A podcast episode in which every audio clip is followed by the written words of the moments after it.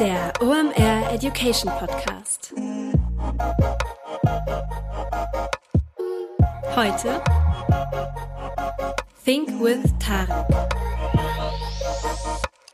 Es ist mal wieder Montag, Zeit für eine neue Folge OMR Education. Mein Name ist Rolf Herrmann. Ich bin der Chefredakteur der OMR Reports. Heute mit einer Sync with Tarek Episode zum Thema E-Commerce und AI. Jetzt müsste ich eigentlich gar nicht weiterreden, denn das ist ein richtig heißes und vor allem auch relevantes Thema. Tarek bringt da eine Menge mit, was die bei About You schon machen. Kurzer Spoiler vorweg, der hat mir ein paar Landingpages unmittelbar vor der Episode geschickt. Die haben wir auch hier in die Shownotes gepackt. Die sind krass, die sind nämlich komplett AI generiert. Das ist aber nur ein kleiner kleines Feld, wo About You schon mit AI arbeitet und wo man das sinnvoll im E-Commerce einsetzen kann. Wir wagen auch mal den Blick in die Kristallkugel. Wo geht da die Reise noch hin? Und wahrscheinlich ist die Reise gar nicht mehr so weit. Und es ist wirklich interessant zu hören, was Tarek da so denkt, wie sich das Thema E-Commerce AI getrieben weiterentwickeln wird. Also lehnt euch zurück, rückt eure AirPods zurecht und dann viel Spaß mit AI im E-Commerce mit Tarek Müller. Viel Spaß. Kurze Werbeunterbrechung, danach geht's weiter. Heute mit dabei Pipedrive, neues Jahr, neue Ziele und vor allem wenn du im Bereich Sales arbeitest, egal ob in einem großen oder kleinen Unternehmen, hast du sehr konkrete Sales-Ziele, die du erreichen sollst und vor allem auch möchtest. Ein strategischer Vorteil ist es dabei, wenn du den Überblick behalten kannst und dafür brauchst du das passende CRM und das ist Pipedrive. Pipedrive ist mehr als nur eine stumpfe Pipeline. Pipedrive bündelt nämlich alle relevanten Informationen zu einem Kunden für dich. Darin findest du sämtliche Vertriebsaktivitäten und Gespräche und vor allem verpasst du auch so keine Nachfassaktion und steigerst so signifikant signifikant deine Abschlusschance. Wir benutzen das hier bei OMR selber und es ist wirklich richtig einfach zu bedienen und sich darin zurechtzufinden und ein richtig tolles Tool. Also jetzt einfach mal pipedrive.com aufrufen und sicher dir da deine 14-tägige kostenlose Testversion und erreiche so viel einfacher deine Ziele für 2024. Werbung Ende. Moin Tarek, schön, dass du da bist. Moin Rolf. Wir reden heute über E-Commerce und AI und ich bin mir sicher, bei About You passiert da schon einiges, oder? Ja, ähm, ist ja jetzt in dem Sinne nicht so ein neues Thema. Ähm, der Durchbruch der LLMs hat ja so ein bisschen dazu geführt, dass AI so in aller Munde ist, aber an sich ist AI ja nichts Neues. Insofern ist jetzt auch AI nicht ein Thema, was wir jetzt irgendwie seit, seit einem Jahr oder sowas beackern oder Machine Learning oder mit Daten arbeiten im Grundsätzlichen, aber ich habe schon das Gefühl, die Dynamik auf dem Thema erweiterten AI-Thema hat natürlich schon massiv zugenommen und wir machen auch in der Tat einiges. Und wir haben da auch vor, weiß ich nicht wann, einem Jahr oder sowas mal ein Projekt losgetreten intern, wo wir tatsächlich mal versucht haben, so ein bisschen zu sammeln, was wir da eigentlich so an Initiativen alles machen. Dann bin ich mal gespannt, was ihr da schon so alles macht. Und ich bin wirklich gespannt. Für mich als Verbraucher dann bin ich ja mehr oder weniger dann derjenige, der auf äh, eure Sachen reinfällt, die ihr da mit AI gebaut habt. Was macht ihr denn da? ja, also ich glaube, man kann das Ganze runterbrechen in ganz, ganz viele Bereiche. Also man kann natürlich vorne anfangen beim Frontend, irgendwie äh, alles, was der Kunde im Prinzip in der direkten Interaktion ähm, so wahrnimmt. Ich bin da mh, hm, das, das auch vielleicht gleich Spoiler sozusagen, das, wovon ich so ein bisschen am überzeugtesten bin, dass es so jetzt dieser LLM-Durchbruch auch irgendwo im E-Commerce Einzug finden wird, ist eigentlich die Art und Weise, wie man in Zukunft im Online-Shop einkaufen wird. Bisher ist es ja so, wenn man einen Online-Shop betritt, hat man eigentlich drei Möglichkeiten, am Ende auf eine Produktdetailseite zu landen. Das eine ist die Search, also man gibt irgendwie einen Begriff ein, Kleid rot oder irgendwie sowas oder einen bestimmten Produktnamen direkt. Das zweite ist die Kategorienavigation, also im Fall der Mode geht man eben auf Bekleidung, äh, Hosen und scrollt dann eben durch die Hosen. Und äh, der dritte Einstieg ist ja sozusagen über Content, äh, sprich irgendwelche inspirativen Landingpages etc. All das ist aus meiner Sicht für sehr viele Fälle sehr gut geeignet, für viele Fälle aber auch nicht. Ähm, woran denke ich da? Das ist eigentlich, wenn man auf der Suche nach etwas ist, nicht so sehr im Inspirationsmodus, also jetzt auch nicht offen ist für alles, ähm, aber es auch noch nicht konkret genug ist, als dass man das jetzt zum Beispiel in eine Kategorie oder eine Search knallen kann. Was ist das? In der Mode kann das zum Beispiel sowas sein wie hey, ich bin, was weiß ich, äh, eingeladen auf eine Hochzeit in Italien und der Dresscode ist so und so, ja. Hm. Dann kann es sein, dass ich aus einen, aus bestimmten Kategorien was möchte, aber das ist nicht runterzubrechen auf eine Kategorie. Wenn ich eine Frau bin, kann das ein Kleid sein, ein Jumpsuit, das kann vielleicht auch was völlig anderes sein. Vielleicht weiß ich auch noch gar nicht, was der Dresscode ganz genau bedeutet oder im Home and Living Bereich, zum Beispiel im DIY Bereich kann das zum Beispiel sein, ich möchte irgendwie mein Wohnzimmer neu einrichten, ich habe folgende Tools, ich habe folgende Quadratmeter und folgendes steht da schon drin. Ja, und ich möchte sozusagen spezifische Inspiration bekommen oder ich möchte sogar Beratung bekommen. Und all das sind eigentlich Fälle, die klassischerweise der E-Commerce heute noch nicht so gut abdecken kann durch diese drei Einstiege Search Kategorie ähm, Inspirationselemente. Und das sind ja alles drei so klassische Beispiele, wo man früher in einen Offline-Laden gegangen ist und Berater gefragt hat. Ne? Ich sage deswegen früher, weil die Berater einfach heutzutage nicht mehr so richtig in den Läden sind. Ne? Und ich glaube, das ist eben wirklich etwas, wo auch die LLMs im Durchbruch denke ich, dazu geführt haben, dass wir in zwei, drei Jahren in jedem Online-Shop irgendwo so eine Art Bot, Chatbot, äh, Shopping-GPT, wie auch immer, sehen werden, dem man halt genau diese Aufgabe hier mitteilen kann und der äh, die AI baut einem dann individuelle Landingpage zusammen. Ja, das ist so ein bisschen im Bereich Frontend. Da gibt es natürlich noch ganz viele andere Sachen, Recommendation Engines, ähm, die besser werden, Search-Resultate, die besser werden. Content-Seiten, die besser werden. Und dann kann man äh, so ein bisschen ins etwas Unsichtbarere gehen. Gut, Recommendation Engines, die besser werden, sind schon etwas unsichtbar, weil das ist ein Element, was auch heute schon funktioniert. Also Features, die es heute schon gibt, werden besser durch AI, auch Stichwort Personalisierung beispielsweise. Und dann kann man natürlich nochmal in die Operations gehen, also im Prinzip Prozesse, die effizienter werden, was dafür sorgt, dass man weniger Leute braucht, zum Beispiel eine Artikelanlage, in der Frage, ist dieses T-Shirt jetzt schwarz oder nicht? Äh, ja, das erforderte halt äh, immer eigentlich menschlichen Input äh, in, in dem Attribuieren von bestimmten Produkten beispielsweise. Das können eben auch Algorithmen heutzutage erledigen, bis hin zu Themen wie Kundensupport. Ja, ich äh, typische Frage ist irgendwie, wo, wo ist meine Bestellung? Wo heute das schon teilautomatisiert beantwortet wird, aber ich eigentlich davon überzeugt bin, dass wir in der Zukunft eigentlich äh, viele Fragen voll automatisiert beantworten können. Ja, das heißt jetzt mal ganz runtergebrochen, glaube ich, man kann das halt entlang eigentlich so der typischen Funnel, des typischen E-Commerce-Funnels wiedersehen. Es gibt eben gewisse Dinge, wo AI und LLMs dafür sorgen werden, dass die Conversion Rate steigt und auch die Wiederkaufrate steigt. Ähm, und es gibt gewisse Elemente, wo es wahrscheinlich eher darum geht, dass Kosten sinken werden auf Seiten der Online-Händler. Weil man halt die Systeme nicht selber mit den Daten füttern muss und die Systeme sich dann, dann selber füttern. Beispielsweise eben mal, ist dieses T-Shirt schwarz oder weiß, was du eben meintest, diesen Case. Genau, also im Prinzip geht es da auch um Effizienz. Du brauchst einfach weniger Menschen für den Betrieb des gleichen Outputs.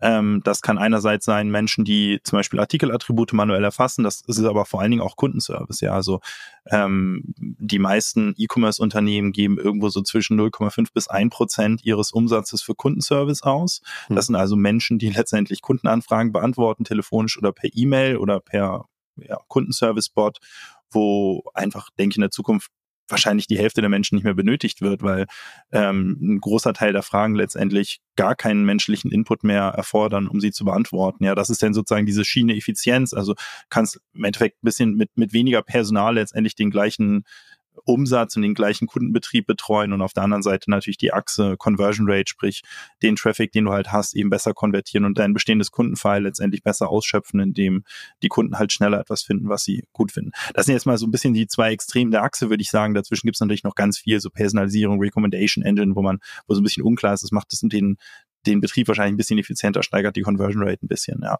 Aber ultimativ glaube ich schon, dass letztendlich LLMs und AI dafür sorgen, dass der USP vom Onlinehandel gegenüber dem Offlinehandel nochmal zunimmt. Ja, weil halt eben so das Thema Beratung letztendlich ähm, über einen Chatbot gut abgewickelt werden kann. Ich glaube, jeder hat ja mittlerweile schon mal irgendwie Fragen bei ChatGPT eingegeben oder hat irgendwie Konversationen mit ChatGPT geführt. Ich meine, die Qualität ist schon wirklich sehr, sehr hoch. Ja, das wird ja ein Offliner kaum adaptieren können. Also das ist schon eben ein klarer USP, der, der dann online ähm, herausgearbeitet werden kann. Heute fairerweise aber auch noch gar nicht existiert. Also es gibt schon einzelne, einzelne Features, wo, wo man auf einzelnen Websites irgendwie so ein Shopping-GPT mal benutzen kann, aber ähm, so richtig ist das ja heute noch nicht Realität, dass man jetzt mit einem Online-Shop oder dass man von einem Online-Shop wirklich vernünftig beraten wird. Das wäre dann Conversational Commerce ja schon fast, fast dann ja bei euch im Shop passieren würde, wenn man das Genau, das ist Conversational Commerce, ja. Es ist ja eigentlich ganz witzig, dass sozusagen oft irgendwelche Modewörter, die so vor, was weiß ich, fünf bis zehn Jahren eigentlich schon durch Konferenzen gejagt wurden, wo man dann dachte, ja, das Wort habe ich schon vor zehn Jahren gehört, aber eigentlich hat es nie die Realität erreicht. Ja, da war dann mhm. oft da war die Vision eben viel schneller als die Umsetzung. Anderes Thema ist so der klassische Avatar, über den habe ich auch schon vor zehn Jahren gesprochen. Also die Vision, dass du halt auf eine About You gehst, dann ne, äh, dein, dein, dein, ich meinen eigenen Avatar da habe und eben die Kleidung nicht mehr an irgendwelchen Models sehe, sondern eben an meinem eigenen Avatar und meinen eigenen Avatar dressen kann. Klingt auch wie so etwas, das müsste es doch schon seit 20 Jahren geben, weil da wird auch schon seit 20 Jahren drüber geredet, gibt's aber immer noch nicht, weil dann doch die technische Umsetzung eben oft schwieriger ist. Und das ist ja schon etwas, wo wir, wo man jetzt sehr stark gesehen hat, eigentlich in den letzten so 12, 18, 24 Monaten, auch, auch durch den Durchbruch der LLMs, aber vor allen Dingen auch durch das ganze Funding, was in diesen AI-Bereich gegangen ist, dass halt doch auch viele technische Entwicklungen, die im Grunde genommen vorher auch schon möglich waren. Es ist jetzt nicht so, dass irgendwas fundamental Neues da ist, was jetzt etwas möglich was, was noch nicht da war, aber dass sozusagen die, die Geschwindigkeit, in der technische Entwicklungen stattfinden, halt einfach zunimmt und deswegen halt Dinge schneller jetzt vielleicht Realität werden, über die man eigentlich schon seit langem redet. Und Conversational Commerce gehört sicherlich dazu und ja, sowas wie irgendwie Avatare im Kleidungsbereich, die man eben anziehen kann auch. Lass uns doch mal vorne beim Thema Marketing einsteigen, wenn der Kunde oder die Kundin noch nicht auf der Website ist. Wo siehst du da Ansatzpunkte für AI-Technologien, die man da einsetzen kann? Ja, also so ich glaube, der most obvious case ist, ähm, ist, ist im ersten Schritt sind eigentlich Werbemittel. Ähm, da gibt's finde ich, schon sehr interessante Entwicklungen. YouTube hat da zum Beispiel ein Produkt, wo die AI im Prinzip für dich ein Werbemittel zusammenbaut, also ein Video. Ähm, es gibt aber auch natürlich auf, auf Instagram, Facebook, äh, das fällt einem wahrscheinlich kaum auf oder kann einem oft wahrscheinlich gar nicht auffallen, aber gerade so Static Ads, also quasi kein Bewegtbild, sondern im Prinzip ein statisches Foto, ähm, sind zunehmend häufiger eigentlich von AIs oder halt so Tools wie Midjourney gebaut, ja. Wir hatten gerade vor kurzem eine Aktion bei About You, wo quasi, wenn du innerhalb einer Woche etwas bestellt hast, hattest du die Chance, eine Million Euro zu gewinnen und die Shoppery, die About You Shoppery. Und das war eine Idee zum Beispiel, die ist recht kurzfristig entstanden in irgendeinem Meeting. Da haben wir gesagt, hey cool, lass das machen. Das war aber schon, ich weiß gar nicht, Ende September, Anfang Oktober oder irgendwie sowas. Ja, und dann haben wir uns ein bisschen den Aktionskalender angeguckt und jetzt gerade so der November ist ja einfach komplett voll. Jetzt war gerade Singles Day, wir sind jetzt hier gerade am 13. November, jetzt kommt bald Black Friday und dann ist Dezember ist irgendwie keine gute Zeit für so eine Aktion. Also irgendwie relativ klar, okay, die Aktion, wenn wir sie machen wollen, muss sie relativ schnell starten. Wir fanden die Idee eigentlich ganz cool, ja, weil wir dachten, okay, eine Million zu verlosen, also das, da musste dann ja irgendwie so neun, zehn Millionen inkrementellen Extraumsatz machen, dann lohnt sich das. Aber, aber das ist schon ein Luxusproblem, dass man es nicht schafft, eine Million Euro an den Mann zu bringen. ja. Na, also ich meine, das bringt ja nur was, wenn wir das auch bewerben und dann entsprechend halt eben ganz viele Kunden bei uns mhm. bestellen, die es sonst nicht getan hätten. Das ist ja der Witz der Aktion. Also musste entsprechend auch ein bisschen Werbung schalten, ja. Also waren wir halt unter hohem Zeitdruck, mussten wir eben diese Aktion exekutieren und eben auch Werbemittel kreieren. Und das war zum Beispiel eben ja, ein perfekter Anwendungsfall eigentlich, weil wir tatsächlich sehr viele Werbemittel erstellt haben, äh, die im, im Grunde genommen von der AI kamen, ja. Also äh, wo so diese Tools wie Midjourney, gibt es ja noch ganz viele andere, wo wir letztendlich ein AI-basiertes Tool gebrieft haben und, äh, und dann halt eben Werbemittel kreiert haben. Ne? Und das ist schon interessant, ja. Das geht eben sehr, sehr schnell. Die Werbemittel, wie das immer so ist bei Werbemitteln, manche funktionieren gut, manche funktionieren schlecht, aber der Witz ist, am Ende des Tages ist es halt also früher haben wir halt eben dann sehr viele Designer mit sehr vielen Stunden daran setzen müssen. Ja, und das geht jetzt natürlich mit einer viel höheren Geschwindigkeit. Also das jetzt mal so im Marketing, vielleicht so gerade Werbemittel, würde ich mal sagen, the most obvious case. Aber ansonsten auch da wieder im unsichtbaren Bereich, im Punkto Automatisierung, im Punkto ähm, Audience Building, äh, kannst du natürlich auch viel mittlerweile datengestützt machen. Ich bin immer ein bisschen zurückhaltend, das dann auch alles immer gleich AI zu nennen. Äh, so, das ist halt oft irgendwie immer noch Machine Learning am Ende des Tages oder einfach irgendwie Data Crunching, aber ähm, auch die Qualität des Data Crunchings und des Machine Learnings nimmt natürlich massiv zu. Kurze Werbeunterbrechung, danach geht's weiter. Wie immer geht jetzt mal ein Blick durch die Scheibe und ich sehe da wieder nickende und glückliche Kolleginnen. Also haue ich das jetzt mal raus, was ich hier raushaue. Den krassesten Rabatt, den es jemals bei OMR Education gab, anlässlich des OMR Festivals 2024. Denn passend dazu bekommst du 24% Rabatt auf unser gesamtes Portfolio. Sei es also auf die OMR Reports, die Academy oder einen Deep Dive oder wenn du dir sogar eine unserer Flatrates gönnen möchtest, mach das jetzt mit einem 24%igen Rabatt. Den findest du unter omr.com slash education Action und ein Spoiler. Wir werden selbst zum Black Friday einen so krassen Rabatt nicht raushauen. Also sei schlau und stell dir jetzt dein persönliches Fort- und Weiterbildungsprogramm zusammen mit einem krassen Rabatt von 24% bei OMR Education. Werbung Ende. Ihr scheint viele Tierfreunde im Team zu haben. Auf alle Fälle, du hast mir ein paar Ads geschickt, da sind viele Tiere drauf. Alles, was wir heute an About You-Beispielen sagen, findet ihr als Link in den Shownotes. Das schon mal als Disclaimer dafür. ja, ja, genau. Ja, Tiere funktionieren immer gut. Genau. Zu der Aktion haben wir da ganz viele so Hunde gemacht, die auf irgendwelchen äh, About You-Paketen chillen und so irgendwie Gold sind und so. Also Tiere ziehen immer noch. Aber das gut funktioniert?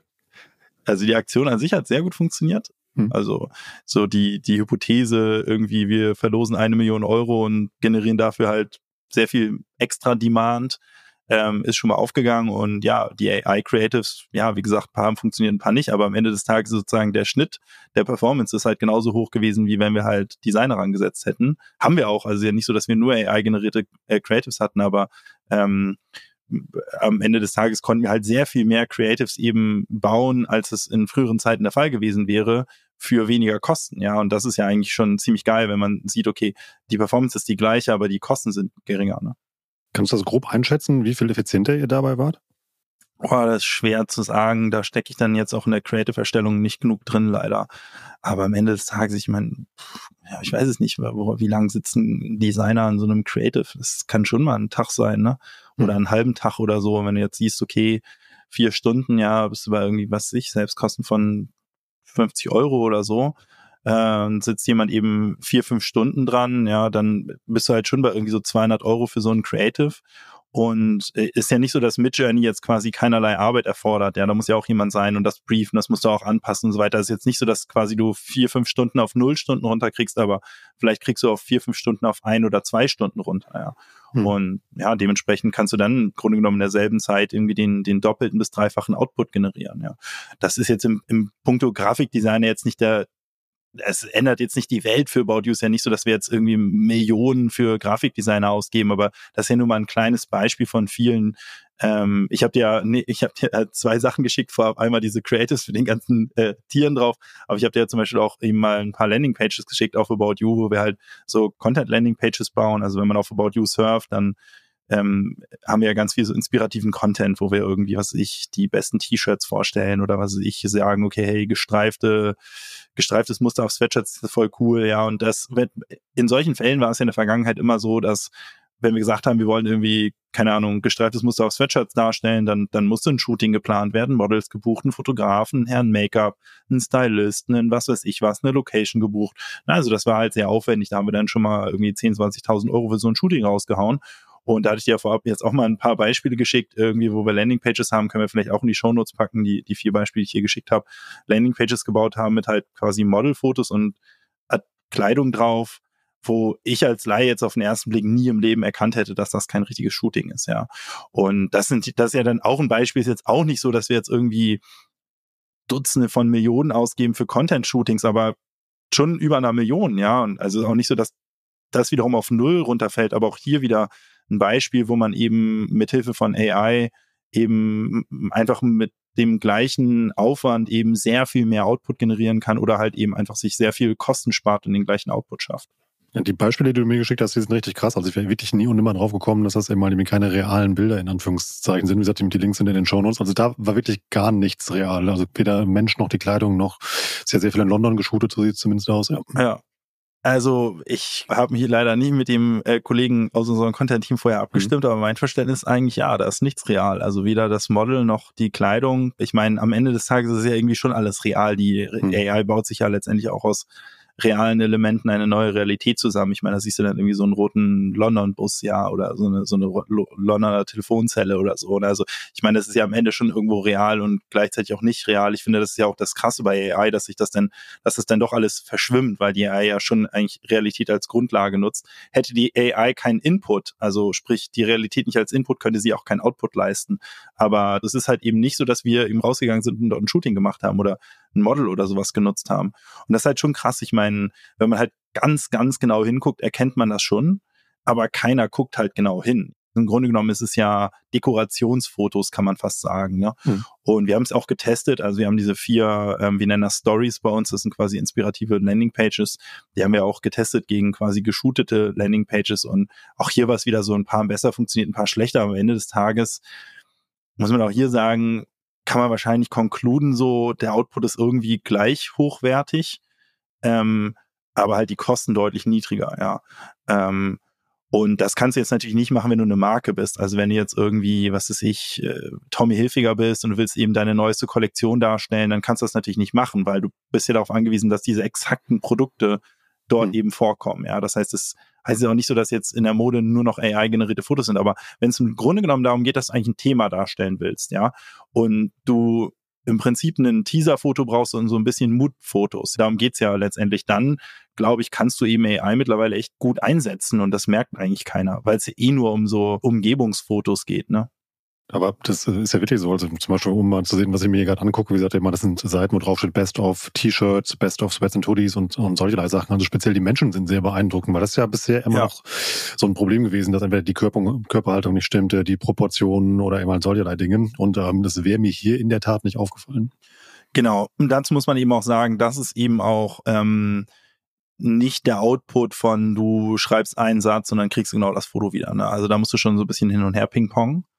Aber ähm, das wird halt auch eben neue Berufsgruppen bilden, ja, weil wenn man jetzt schon in der Lage ist, im Grunde genommen die gleiche Performance herzustellen, dann ist es ja nur noch eine Frage der Zeit, bis ein AI-generiertes Foto letztendlich ein echtes Shooting schlägt ähm, mhm. von einer Person, die eine gewisse Lernkurve schon durchlaufen hat. Ähm, weil du halt ja, man kennt das ja auch von ChatGPT, die meisten Leute haben ja schon mal irgendwann irgendwie ChatGPT was gefragt und dann gesagt, so und jetzt formulier es mal, wie Quentin Tarantino das sagen würde oder was weiß ich was. Ja, jeder kennt ja diese Beispiele. So, du kannst ja die AI, du kannst ja Feedback geben, ja.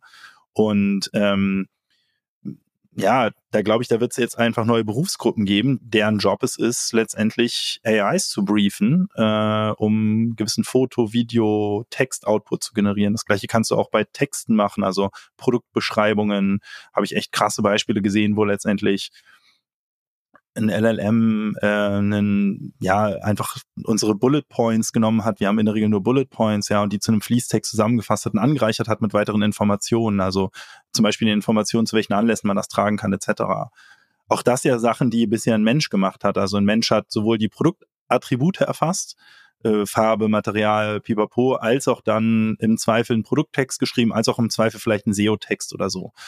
All das, also es braucht immer wieder eine Grundlage an menschlichen Input, aber viele der Folgeschritte kann halt mittlerweile eben auch eine Maschine sehr gut erledigen und nur noch eine Frage der Zeit, bis halt mit dem richtigen Briefing dann eigentlich die Maschine das nicht nur gleich gut erledigen kann, sondern in vielen Fällen vielleicht sogar besser erledigen kann als der Mensch. Ja, und dann so die Summe aus irgendwie, worüber haben wir gerade geredet, Werbemittel, Shootings, Produktbeschreibungen, SEO-Beschreibungen. Wenn man dann so ein bisschen reflektiert, wie viele Menschen daran heute arbeiten, dann sind das schon sehr, sehr viele und dann kommt man plötzlich schon in den Millionenbereich an Kostenersparnis. Und das ist ja nur die eine Seite der Medaille. Meine Hypothese ist ja, dass man nicht nur Millionen an Kosten spart, sondern dass man in spätestens ein, zwei, drei Jahren wahrscheinlich auch ein Punkt ist, wo der Output auch noch besser ist als das, was heute eigentlich ein Mensch, also ein Mensch mit adäquaten Kosten sozusagen hätte erledigen können. Ich würde immer noch sagen, ein sehr gutes Team, äh, was sehr, sehr, sehr gut geschult ist und eben auch entsprechende Budgets hat, wird immer ein Shooting produzieren können, was wahrscheinlich im Zweifel auch noch die AI schlägt. Aber da muss man dann ja eben das ist ja wie früher mit dem Schachcomputer, ja, sozusagen die Messlatte, mit der man die AI vergleicht, wird halt immer höher, ja. Früher hat der Schachcomputer nicht mal einen Schachanfänger geschlagen und dann irgendwann wurde der Schachcomputer so gut, dass er halt den besten Schachspieler der Welt geschlagen hat. Und ich glaube, diese Evolution, die wird man jetzt in vielen Bereichen so durchlaufen, wo man, wo man jetzt vielleicht auf jeden Fall mal noch nicht bei dem besten Schachspieler der Welt ist, ja, aber hm. auch nicht mehr bei dem Vollamateur. Also das ist ja gerade so der Punkt. Ich finde, das sieht man ja auch an den, an diesen Beispielen, die ich dir gezeigt hatte oder geschickt hatte. Das ist schon richtig vernünftig, ja. Und das setzt ihr auch schon ein. Also wenn ich jetzt zum Beispiel hier auf einer Seite bin, also zum Beispiel, ich habe jetzt mal diese Bullet Point Liste aufgemacht, gesagt ihr mir Rundhalsausschnitt, Bündchen, Rippenstrick, Kragen, gerader Saum und so weiter. Das heißt, damit füttert ihr dann eben halt eben ein, äh, ein Tool, was dann daraus eben halt einen sehr optimierten Text für die Beschreibung erstellt. Ähm, also einerseits, ich weiß nicht, ob es bei uns schon im Einsatz ist, aber es wird auf jeden Fall im Einsatz kommen. Das nennen wir Product Data Management, dass im Zweifel die Information, dass das ein Rundhals ist, wahrscheinlich heute schon noch von Menschen eingegeben wurde, in hm. zwei Jahren vermutlich nicht mehr. Ja, also die, das Erkennen eines Rundhalsausschnittes ist keine große Komplexität mehr. Das ist eher so eine Prioritätenfrage. Ja, also das, das ist heute überhaupt keine Komplexität mehr. Sehr einfach zu integrieren, aber da brauchen wir natürlich einen Developer. Also das ist eine reine Prioritätenfrage, bis die Information Rundhalskragen nicht mehr durch einen Menschen überhaupt eingegeben wurde. Und genau, SEO-Beschreibungen, bin ich mir auch nicht sicher, ob wir das heute schon machen, aber auch das wäre im Zweifel nur eine Prioritätenfrage. Fließtextbeschreibung gibt's bei About You generell nicht, weil die Leute sich einfach gar keine Fließtexte durchlesen. Ja, das ist dann eher so eine ein Case für, für andere Player, wenn du vielleicht mehr im Electronic-Bereich bist oder in Bereichen, wo Menschen sich überhaupt Produktbeschreibungen wirklich durchlesen. Ja, da bin ich mir sicher, wenn das heute noch nicht der Fall ist, dass viele der Produktbeschreibungen in der Zukunft halt eigentlich nicht mehr durch einen Menschen erstellt werden. Gleiches gilt natürlich auch für Translations. Das ist auch heute schon der Fall, dass man irgendwie seine Produktbeschreibung irgendwie auf Englisch erstellt und dann wird die halt in sämtliche Sprachen sozusagen übersetzt. Das kennen wir auch von DeepL und Co., wie extrem gut mittlerweile diese Übersetzungen sind. Das wird natürlich auch heute schon im E-Commerce angewandt. Weniger bei About You, weil wir halt eben mit diesen Bullet-Point-Listen arbeiten und nicht sehr mit Fließtexten, aber auch das weiß ich, ist bei anderen E-Commerce-Playern schon in Anwendung. Baut ihr euch da intern Know-how für auf? Ähm, also ähm, ähm, wächst dein Team mit diesen neuen Aufgabenstellungen oder holt ihr euch da externes äh, Wissen in die Organisation? Nee, genau, das machen wir schon in-house. Es ist nicht so, dass es irgendwie so ein AI-Team gibt oder so. Das ist ja eigentlich eher so eine Unterdisziplin, die in vielen Teams Anwendung findet. Ja, wir sind ja jetzt auch gerade schon irgendwie zwei, drei Teams durchgegangen, ne, von Marketing über selbst Content, äh, ich sage deswegen selbst, das ist jetzt ja nicht sozusagen die erste Abteilung, an die man denkt, so beim Thema AI ist jetzt nicht irgendwie die Content-Abteilung oder so, ja, oder die Grafikdesign-Abteilung, aber wie man sieht, findet das halt schon in sehr vielen in Bereichen Anwendung, aber natürlich so im IT-Bereich noch am meisten, ähm, wo, wo es halt darum geht, irgendwie Recommendation Engines zu verbessern, wo es darum geht, Search-Ergebnisse zu verbessern, ähm, äh, ja, Product Refinement zu erstellen oder, oder halt eben auch an diesen Bots zu arbeiten, die, die irgendwann dafür sorgen, dass der Kunde, wenn er eine Frage hat, wo es in mein Paket eben dann automatisierte Antwort bekommt oder eben das, was ich ganz anfangs beschrieben hatte, dieses Thema der Beratung, dieses Shopping-GPTs nenne ich es jetzt einfach mal, ich glaube, dafür gibt es irgendwie noch kein vernünftiges Wort oder Conversational Commerce oder keine Ahnung was. Daran wird natürlich gearbeitet. Das findet dann im Wesentlichen so in unserer Data-Abteilung statt. Lass uns mal noch über das Thema Reporting reden. Da fällt mir automatisch das Thema Kundenfeedback ein. Da kommt ja auch eine Menge an Daten, eine Menge an Meinungen, eine Menge an Content, der irgendwie ausgewertet werden muss rein. Ja, genau. Bei uns nicht so sehr. Man kann auch bei uns irgendwie Kundenfeedback geben, aber das ist selten Fließtext und das ist oft eigentlich eher so Passform. Ja, Passform und Qualität, da muss man jetzt nichts großartig zusammenfassen. Deswegen ist es etwas, an dem wir weniger arbeiten. Ich meine, ich habe ähm, auf LinkedIn einen Post gesehen von Otto, die, meine ich, daran arbeiten oder vielleicht auch schon live haben, dass man im Grunde genommen eine Zusammenfassung der Kundenreviews sich durchlesen kann. Ähm, macht ja auch mega Sinn. Also ich meine, man kennt das eben von Otto, Amazon und Co. Man ist irgendwie auf einem Produkt, was ist ich, irgendein elektronischen Produkt oder so, wo halt irgendwie das dann noch ein bisschen komplizierter ist alles. Und dann muss man sich halt mega lang durch diese scheiß Reviews lesen, um zu verstehen, was sind jetzt die Pros und Cons dieses Artikels und was finden Leute cool und was irgendwie nicht so, ja. Und dass das natürlich ein, eine AI slash ein LLM mittlerweile einfach sehr gut zusammenfassen kann, ist ja irgendwo naheliegend so, wenn man auch ein Chat-GPT nutzt und das finde ich schon ein sehr geiles Feature in E-Com-Stores. Weniger als für About You, wie gesagt, da, oder weniger im Modehandel im Generellen, aber ähm, für viele Bereiche, was ich, wenn ich mir eine Waschmaschine kaufen will oder so, halte ich das halt schon für hochrelevant. Also das wäre dann sowas, dass man als äh, Nutzer im Frontend sehen würde, was dann immer irgendwie von äh, KI zusammengebaut worden wäre. Irgendwie 5000 Menschen haben diese Waschmaschine bewertet, kommen auf einen Schnitt von 3,61 Sternen und das sind die häufigsten Kritikpunkte. Ja, genau. Da, ich stelle mir das so vor, dass dann da sowas steht wie, genau, irgendwie einige sagen, folgende Schwächen hat diese Waschmaschine und mhm. aber am meisten wird positiv herausgestellt folgendes und wenn du folgendes suchst, irgendwas ich, einen besonders schnellen Schleudergang, dann ist vielleicht die Waschmaschine nicht so deins. Und also das ist im Grunde genommen wie, ich meine, das ist ja nichts anderes, was ein Mensch machen würde. Stell dir vor, du, du sagst einem Menschen, so, hey, pass auf, ich überleg diese, such mal, diese Waschmaschine hier zu kaufen, liest immer diese 5000 Reviews durch und fass mir das mal zusammen, ja. Hm. So, das, was dabei rauskommen würde, das kann halt, das ist ja krass hilfreich, weil dieses Durchlesen und sich selbst ein Bild machen, muss man halt heute selbst machen und das ist halt schon etwas, was ein LLM halt eigentlich äh, in einer hohen Qualität erfüllen kann. Auch fürs Backend richtig spannend. Also wenn du ein Marktplatz bist mit ganz vielen Produkten und also wenn da einfach so viele Signale halt irgendwie reinkommen, das stößt natürlich menschlich auch irgendwann an Grenzen, das auszuwerten und qualitativ einordnen zu können. Ja, absolut. Also das machen auch wir heute schon, dass wir im Grunde genommen versuchen, das Kundenreview auszuwerten. Also wenn zum Beispiel ständig irgendwie Passformprobleme moniert werden oder sowas, aber auch da die Auswertungsqualität ist natürlich eine viel höhere, ja. Das ist jetzt so ein bisschen off topic, aber so in Sachen quasi irgendwas zusammenfassen, so Informationsfetzen zusammenfassen, ähm, ich weiß, dass viele mittlerweile auch im Grunde genommen ihr Intranet mit einem ChatGPT ausstatten, ja. Also dass du halt, du hast ja jedes Unternehmen hat ja irgendwie so eine Art Intranet, Confluence, was auch immer, wo dann so irgendwie ganz viel steht, ja. Und dann, mhm. jetzt wirst du halt irgendwie wissen, so, okay, what the fuck, wie kann ich bei About You einen Urlaubsantrag einreichen, ja. Da kannst du dich jetzt natürlich das Confluence äh, nerven oder du fragst halt irgendwie so ein, so ein Dingsbums. Wir als About You haben das noch nicht, aber ich weiß, dass viele gerade so Großkonzerne solche Dinge schon haben, wo du im Grunde genommen ja, letztendlich so ein bisschen die unternehmensinterne FAQ letztendlich zusammengefasst bekommst mit einer, mit einer GUI, die halt dann irgendwie so eine Art äh, Chat-Dingsbums ist, dem du dann halt irgendwie solch, genau solche Fragen eben stellen kannst. Ja, wo kriege ich das? Wie reiche ich einen Urlaubsantrag ein? Wie, wie sind die Regeln zur, zur Annahme von Geschenken und äh, was weiß ich, also die ganzen Sachen, wo man typischerweise, Rolf, du bist denn, du bist ja äh, da, du bist ja zum Glück nicht in einem Konzern, aber wenn man ein Konzern ist, ja, dann wird man auch erschlagen mit irgendwelchen äh, Richtlinien und so, ja, und dann hast du da halt eben so ein Ding, was dir das eben hochwertig zusammenfasst, ja.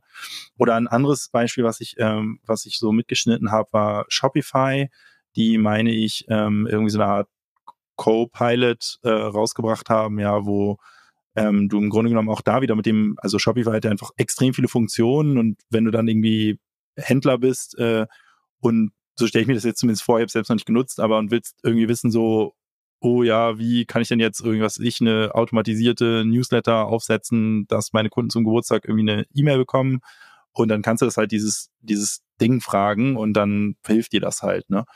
Und ja, jetzt sind wir ein bisschen off Topic gekommen, aber wie kamen wir eigentlich über die Zusammenfassung von Reviews dazu? Ich meine, das ist natürlich schon eine ähm, Fähigkeit, äh, die, die jetzt so in den letzten zwölf Monaten wirklich präsent geworden ist von AI slash LLMs, halt eben extrem große Textmengen letztendlich zu verstehen, in Anführungsstrichen, und dann in der Lage zu sein, die einzelnen Fragen dazu, daraus zu beantworten. Interessant ist ja auch, egal aus welcher Richtung, also vom Front oder auch im Backend, da geht es eigentlich ja auch immer um diesen großen Punkt User Experience einfach, also weil es ja eine Konversation ist, die dabei ausgelöst wird. Das heißt ja mal, dass Menschen so ja Informationen besser verarbeiten können, immer wenn man nachfragen kann. Das ist ähm, ja, das ist so ein Bild, was man immer wieder strapaziert. Wie gesagt, das Faszinierendste fand ich früher bei Star Trek, dieser sprechende Computer, dem du jede Frage stellen konntest und du hast ja halt irgendwie adäquat beantwortet halt bekommen. Das steckt da ja auch so ein bisschen drin. Ja, genau. Und ich glaube, im Fall von Online-Shops geht das eigentlich noch weiter ich glaube jetzt, wenn ich mir jetzt vorstelle, ich sage jetzt unserem About You Chatbot, hey, ich bin eben auf dieser besagten Hochzeit in Italien und das und das ist der Dresscode.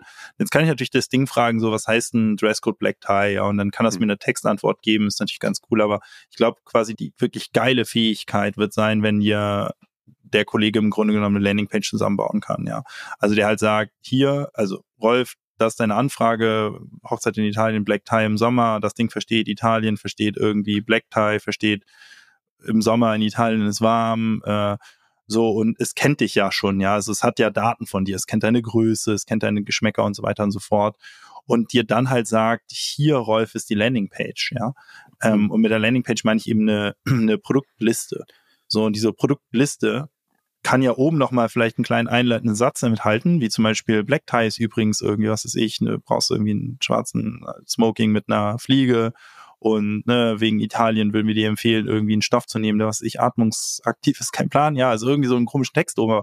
Eigentlich der geile Service wird ja sein, wenn das Ding dir dann halt wirklich eben eine Landingpage zusammenbaut und sagt, und hier, Rolf, sind die 400 Artikel, die zu deiner Anfrage passen und zu dir passen. Das ist schon richtig richtiges Killer-Feature in meinen Augen, auch gegenüber Offline. Ja, aber wie oft? Also das ist ja so der feuchte Traum auch eines Off einer Offline-Experience eigentlich. Ich gehe in die Boutique meines Vertrauens und die kennt mich schon total und so weiter und ich gehe da rein mit der Anfrage und dann legt mir der Verkäufer da halt 400 Artikel aus. Aber das scheitert ja daran, dass es weder die Boutique gibt noch den Verkäufer noch hat der hat die Boutique irgendwie halt 400.000 Artikel on Stock, sodass sie mir aus irgendwelchen random Anfragen halt überhaupt eine Auswahl von 400 Artikeln geben kann. Ja, das geht eben nur online. Ja, und das ist halt schon, glaube ich, ein Service, der der schon nochmal die E-Commerce-Nutzung massiv erhöhen wird, wenn, wenn das einmal möglich ist. Ja, vor allem das Modell, was du gerade beschreibst, wenn man das nur noch minimal erweitert aus meiner Sicht, dann wird's richtig, richtig spannend. Also bleiben wir mal bei der Hochzeit in, ähm, in Italien, da denke ich jetzt an Toskana und irgendwie ähnliches. Und wenn man dann als Landingpage einfach so ein, ähm, es würde ja schon ein Hintergrundbild reichen, was mich da abholt. Ich sehe, okay, ja. guck mal, eben, das ist eine toskanische Landschaft und dann sehe ich da irgendwie komplett zusammengestellte Outfits beispielsweise, ja. so drei Stück, die halt nebeneinander stehen ähm, und da eben halt einfach durch ein Frage-Antwort-Spiel durchgeleitet werde. Das ist dann ja auch noch eine emotionale Ansprache, weil ich dann den vermeintlichen Ort eben halt ja schon sehe, wo ich dann dieses Hochzeitsoutfit zum Beispiel ähm, anziehen würde. Ja, absolut. Also ich meine, das Ganze kann man jetzt sozusagen beliebig weit spinnen, ja. Du hm. kannst das Ganze ja noch weiter spinnen und sagen, und die Artikel siehst du nicht an einem Random Model, sondern an dir auch noch, ja, hm. an, also an deinem digitalen Avatar Und äh, dann äh, bist du halt auf dieser Landingpage, die eben Toskana-Vibes schon versprüht, weil da eben diese Toskana-Mood-Bilder sind, die eben von, von der AI zusammengebaut wurden, mit den 400 Artikeln, die perfekt zu dir passen. So, und jetzt entscheidest du dich eben für eine dieser Hosen und sagst, ah, die Hose, die ist es, ja. Dass dann in dem Moment im Grunde genommen schon der ganze Rest auch reshuffled wird und sagt, okay, Rolf hat sich für eine Hose entschieden. Jetzt geht's darum, ihm das perfekte Hemd, Oberteil und Co. eben dazu letztendlich zu pushen, ja, und also dass sich diese Landingpage wirklich eben auch äh, anpasst auf Basis deiner Signale. Ne? Mhm. Und wenn man jetzt noch einen Schritt weiter geht, dann ist es ja so, dass wenn man heutzutage viel so des äh, Kommunikationsverhaltens der jungen Leute ähm, beobachtet, dass da halt viel Voice stattfindet, ja, also dass die Leute sich Sprachnachrichten schicken und so weiter. Ich meine, auch das ist ja wirklich nahe Realität, dass du eben mit einem Chatbot auch gar nicht mehr unbedingt schreiben musst, sondern dass du dem halt auch was reinlabern kannst, ne? Und ja. der dir das im Zweifel sogar auch, wenn du möchtest, halt sogar gar nicht in geschriebener Form zurückgibt, sondern in gesagter Form. Also du eine echte Konversation führen kannst. Und jetzt, Rolf, halte ich fest, geht das noch einen Schritt weiter und das ist auch schon Realität heute. Du kannst ja sogar bestimmen, mit wem du reden willst. Es gibt da ja dieses verrückte Ding, ich habe leider den Namen vergessen, aber da, das war ja dieses, es gab diesen einen Case, der auch so ein bisschen durch die Decke ging, wo irgendeine Influencerin sich halt letztendlich in so eine AI geschmisselt hat und dann konntest du ja mit der chatten, ja, also für einen Euro die Minute oder irgendwie sowas, konntest du halt mit deiner Lieblings, deinem Lieblings-Celebrity chatten, aber das war im Grunde genommen nur ein Bot, der eben trainiert wurde auf Basis der Postings, Texte und Co. dieses jeweiligen Celebrities. Sprich, wenn du möchtest, Rolf, kannst du irgendwann in zehn Jahren bei About You auch noch sagen, ich möchte mich gerne von Lena Gerke beraten lassen oder, oder ich möchte dir. mich von Guido Malkrier Kretschmer beraten lassen oder von Tarek Müller.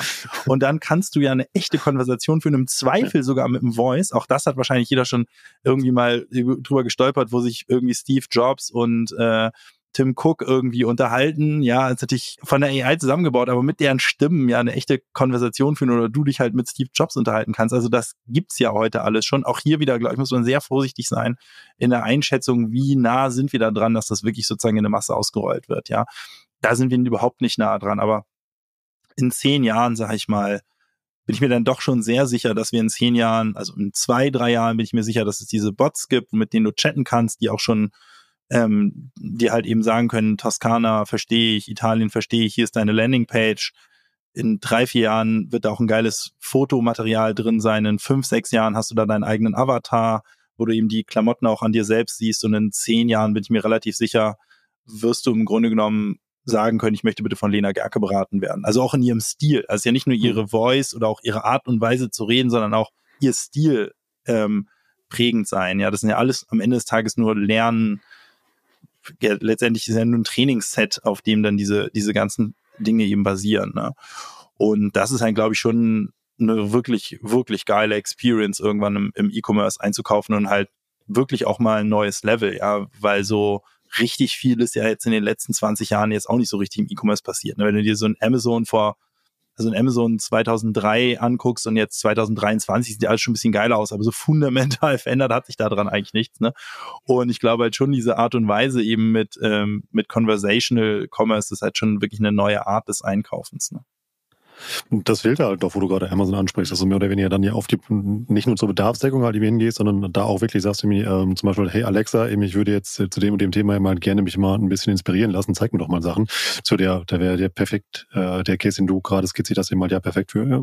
Ja, inspirieren ist das eine. Ähm, das kannst du heute im Grunde genommen auch über Content, aber vor allen Dingen beraten geht nicht. Also inspirieren gibt's ja in den Online-Shops. Also es ist auch nicht ist auch nicht so, dass ich sagen würde, das ist mega geil umgesetzt jetzt so die Inspiration. Da geben wir uns ja unglaublich viel Mühe, aber es ist immer noch jetzt nicht so, dass man sagt, wow, es ist so inspirierend alles im E-Commerce. Ne? Aber hm. beraten geht halt wirklich gar nicht.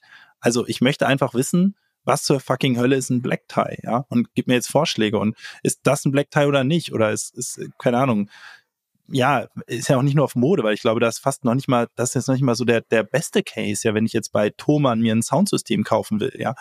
Ähm, hatte ich tatsächlich auch hier irgendwie äh, vor einem Jahr, wo ich irgendwie bei mir zu Hause irgendwie ein neues Soundsystem installieren wollte, ja. Das mhm. ist, wenn wir jetzt nicht gerade in dem Thema brauchst du irgendeine Form von Beratung. Ich, ich wollte irgendwie beschreiben, hey, so das ist meine Wohnung und dafür brauche ich das Soundsystem. Es muss keine Club sein, aber es soll jetzt auch nicht irgendwie total leise sein und was ich, brauche ich jetzt zwei Boxen oder vier und was für ein DJ-Pult brauche keine Ahnung, ja, also man, ist, man kennt das doch, man hat für sehr viele Bereiche, gerade so im HiFi-Bereich, im Hardware-Bereich, im, im Electronics-Bereich und so weiter, einfach einfach Beratungsbedarf, ja.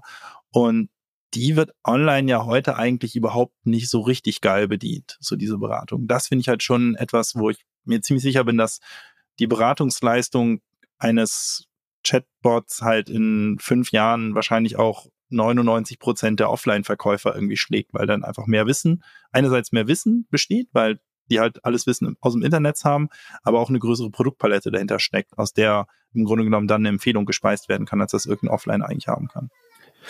Da steckt ja auch eine Menge Verkaufspsychologie drin. Da habe ich mit Matthias Nigoff ja schon mal drüber gesprochen. Packen wir mal in die Shownotes immer die Episode, weil das führt dann ja genau zu dieser Kundenbindung, halt dieses Empfehlen, quasi dieser persönliche Kontakt, auch wenn er virtuell zu einem Avatar immer am Ende des Tages halt irgendwie ist, aber einfach dieses gesehen und gehört und beraten werden einfach. Ja, ja, und es führt natürlich auch, wenn man das jetzt sozusagen nochmal zwei Nummern weiterdenkt, führt es natürlich auch zu der Frage, ob man dann überhaupt noch den Online-Shop besucht, ne? Hm. Oder ob man dann nicht in der Zukunft eigentlich direkt zum Beispiel über sowas wie WhatsApp Kontakt aufnimmt. Also es ist ja die Frage, ob man wirklich noch so www.aboutyou.com eingibt, ja, äh, oder ob man nicht im Grunde genommen bei WhatsApp halt eben About You kurz antackert oder Mediamarkt oder Thomann oder wie auch immer. Ähm, ja, oder ob man halt eben noch weiter gedacht halt irgendwann wirklich über Alexa eigentlich geht. Ja, ähm, das, da wird es natürlich schwer bei so Sachen wie Kleidung und also es ist auch schwer bei beratungsintensiven Sachen. Da brauchen wir ja schon irgendeine Art von Feedback.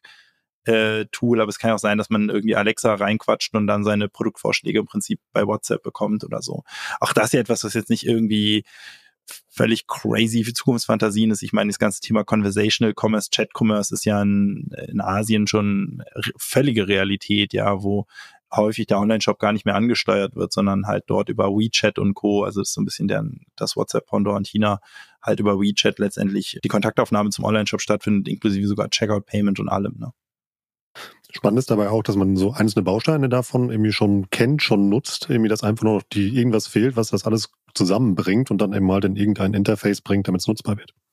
Ja, genau, deswegen hatte ich auch eingangs gesagt, es, es ist irgendwie alles schon da und es wurde auch über alles schon geredet, aber irgendwie ist auch nichts da, ja, also deswegen bin ich auch mal so ein bisschen hin und her gerissen, wie sehr also ich, ich finde so ein bisschen, wenn man, wenn man Medien verfolgt, so klassische Massenmedien, hat man das Gefühl, so das AI-Thema, es kam aus dem Nichts, vorher gab es gar nichts in Sachen AI, Data und Co. Und jetzt ist es plötzlich da und das ist ja gar nicht der Fall. Und auch alle Ideen, über die wir gerade gesprochen haben, sind ja nicht neu. Ist jetzt nicht so, dass hm. irgendwie das noch niemand, da noch niemand drauf gekommen ist, dass ich das vorstellen konnte. Ja, das ist alles irgendwie relativ naheliegende Sachen. Ich glaube aber halt, die Entwicklungsgeschwindigkeit hat halt einfach massiv zugenommen. Ich glaube, quasi, es war jetzt lange in den Köpfen der Leute und ich glaube, vieles, vieles, vieles von dem, was so in Visionen schon formuliert wurde und wo Leute schon irgendwelche Ideen hatten, wird jetzt einfach in schnellerer Nähe halt Realität werden und auch im Massenmarkt Einsatz finden. Heißt halt nicht, dass es irgendwie morgen im Massenmarkt Einsatz findet, aber ja, ähm, glaube ich, es wird jetzt auch nicht nochmal 30 Jahre dauern, bis man, bis man im E-Commerce irgendwie eine geile Kundenberatung bekommt über einen Berater und Co. Ja. Lass uns dann mal von diesen sehr interessanten Gedankenspielen nochmal zu einem anderen Bereich kommen, wo ich auch glaube, wo AI durchaus eine Rolle spielen könnte. Da habe ich noch auf meiner Liste Logistik und Prozesse optimieren. Das ist ja eigentlich auch was, was nach AI schreit. Genau, das ist aber auch ein Bereich, wo es wirklich überhaupt gar nicht neu ist, weil das in der Logistik letztendlich Automatisierung stattfindet, dass in einem Lager ein Coaches-Lagersystem stattfindet oder im Lager im Prinzip einfach das komplette Lager auch äh, stark algorithmisch gesteuert wird. Hm, das ist halt schon auch äh, schon lange Realität, würde ich sagen. Ähm, auch hier vermutlich so, dass sozusagen die hohen Investments, die in LLMs und irgendwelche AI-Modelle und einfach Knowledge, wie viele Menschen gibt es, die sich mit dem Thema auskennen, einfach dazu führen wird, dass wahrscheinlich viele der Entwicklungen jetzt verschnellert werden und Prozesse noch effizienter werden. Aber auch da würde ich sagen, jetzt bin ich wahrscheinlich auch am wenigsten im Thema, muss ich sagen. Jemand, der im Thema ist, könnte wahrscheinlich nochmal zwei, drei Sachen rauspicken, die, die da jetzt vielleicht besonders schnell vorangetrieben werden oder tatsächlich auch jetzt neu endlich vorangetrieben werden können. Aber da glaube ich, das ist ein Bereich, in dem einfach schon länger mit Daten auch viel gearbeitet wird. Das ist ja auch wieder ein Bereich mit dem Verarbeiten halt von, von großen Datenmengen einfach, wo dann ja Kleinigkeiten halt eine Menge bringen können, eben halt, wenn man ja. halt Geschwindigkeiten, Ablageort und ähnliche Sachen halt sieht. Und dass ähm, dann einfach die Daten zusammengeführt wird. Ähm, IT optimieren habe ich auch noch auf meiner Liste. Also falls damit Developer gemeint sind, dann ist das natürlich auch ein Thema, in dem ich sehr wenig drin stecke, aber von dem ich immer nur so mitbekomme von, von ähm, Sebastian Betz, mein Mitgründer, aber auch von anderen Developern und das hört man ja auch so links und rechts, dass auch quasi die Developer-Produktivität halt massiv zunimmt. Also wie das, was ich vorhin beschrieben hatte, dass vielleicht der Grafikdesigner vielleicht vor zehn Jahren irgendwie drei Tage an einem Creative gebaut hat und dann gab es irgendwann Entwicklungen bei Photoshop und Co, die ihn dazu befähigt haben, vielleicht nur noch vier Stunden zu brauchen und jetzt mit Midjourney nur noch eine. Ähm, das ist ja ein enormer Produktivitätsgewinn jetzt in den letzten Jahren gewesen. Ähm, und gleiches auch bei, bei Developern. Ja, also ein, äh, ein gibt, da gibt es einerseits Tools von GitHub und Co., ja, aber auch von, von anderen Anbietern, die Developer einfach sehr viel effizienter machen, weil letztendlich eigentlich die AI den, den Code schreibt, ja. Also im Grunde genommen die AI Briefs und die halt den Code tatsächlich eben schreibt oder auch Code testet, Code versteht, ähm, dir qualitatives Feedback gibt, was dieser Code eigentlich ausführen soll. Also wenn du dir irgendwie Code anguckst und musst dich früher da Ewigkeiten eingraben zu verstehen, was soll der, was macht der eigentlich, ja, dass dir heute halt einfach schnell eine AI erklären kann, hey, das und das da übrigens die Funktion dieses Codes und ähm, das und das macht die. Also auch, auch hier würde ich sagen, ähm, mega ähm, krasse Produktivitätsgewinne, auch gerade so in den letzten 12 bis 18 Monaten. Zumindest meine Wahrnehmung, bin ja jetzt wirklich sehr, sehr wenig drin in dem Thema. Wahrscheinlich Leute, die sich jetzt damit auskennen, denken, was, was erzählt er da, aber äh, meine Wahrnehmung schon, dass halt Developer einfach in den ähm, also massive Produktivitätssprünge gemacht haben. Das war schon immer so, also es immer durch die Erfindung neuer Programmiersprachen und so gab es immer Produktivitätssprünge, aber dass da die Produktivitätssprünge in den letzten 12 bis 18 Monaten schon exponentieller waren, als das vielleicht in den Jahren davor war.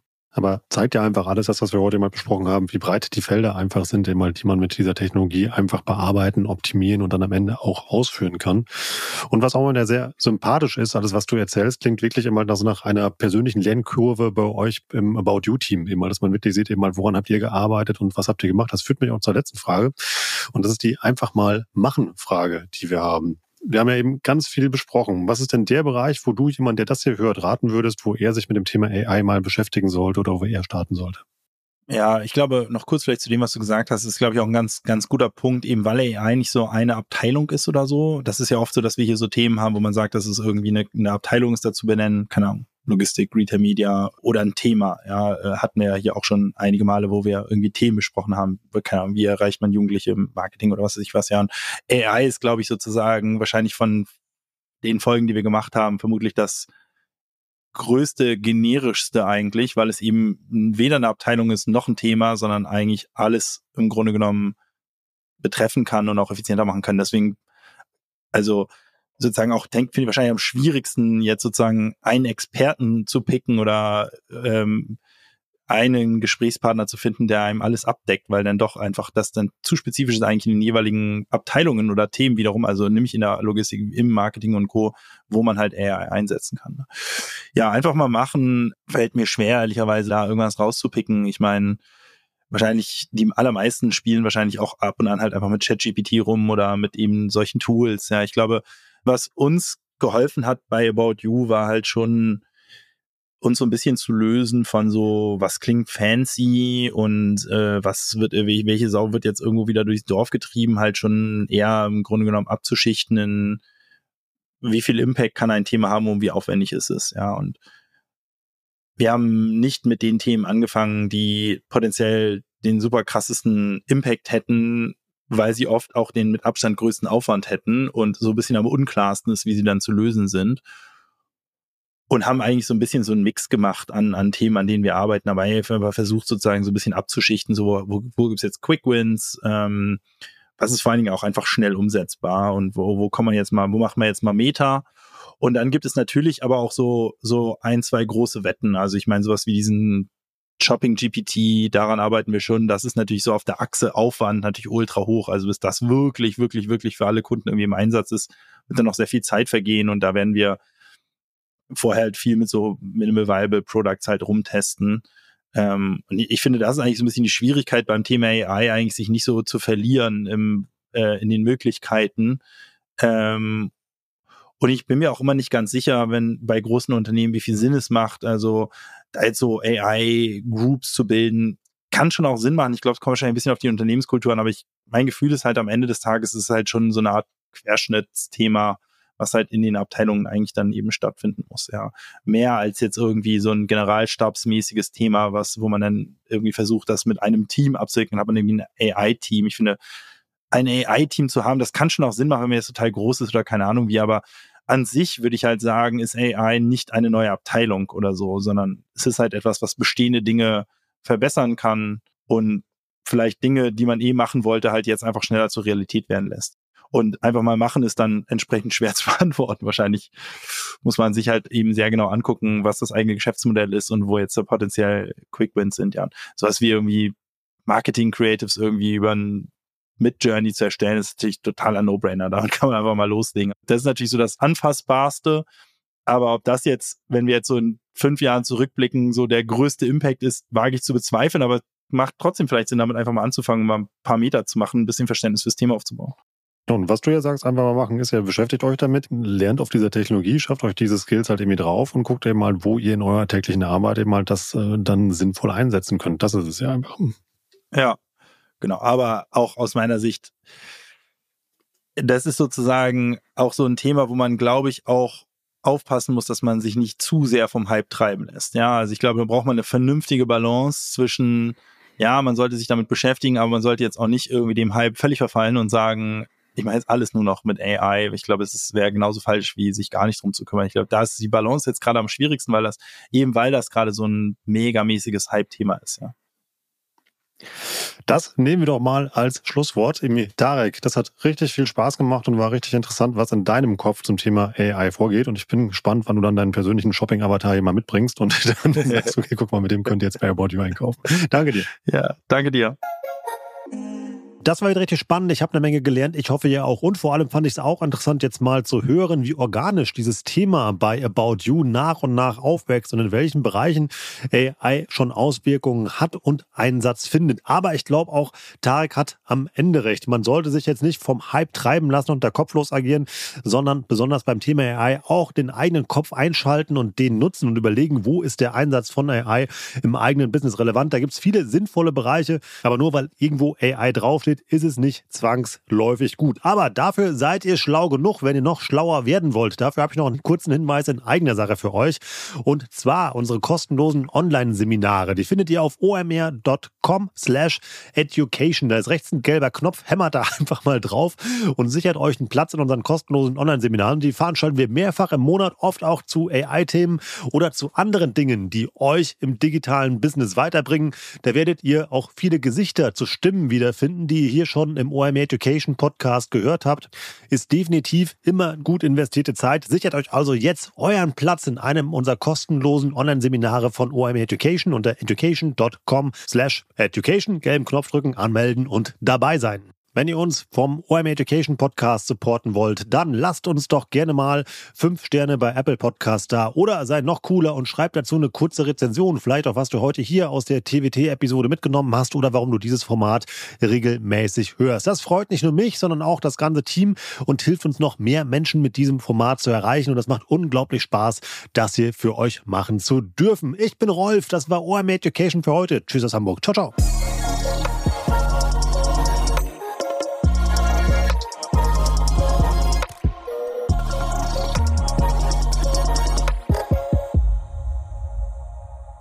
Dieser Podcast wird produziert von Podstars bei OMR.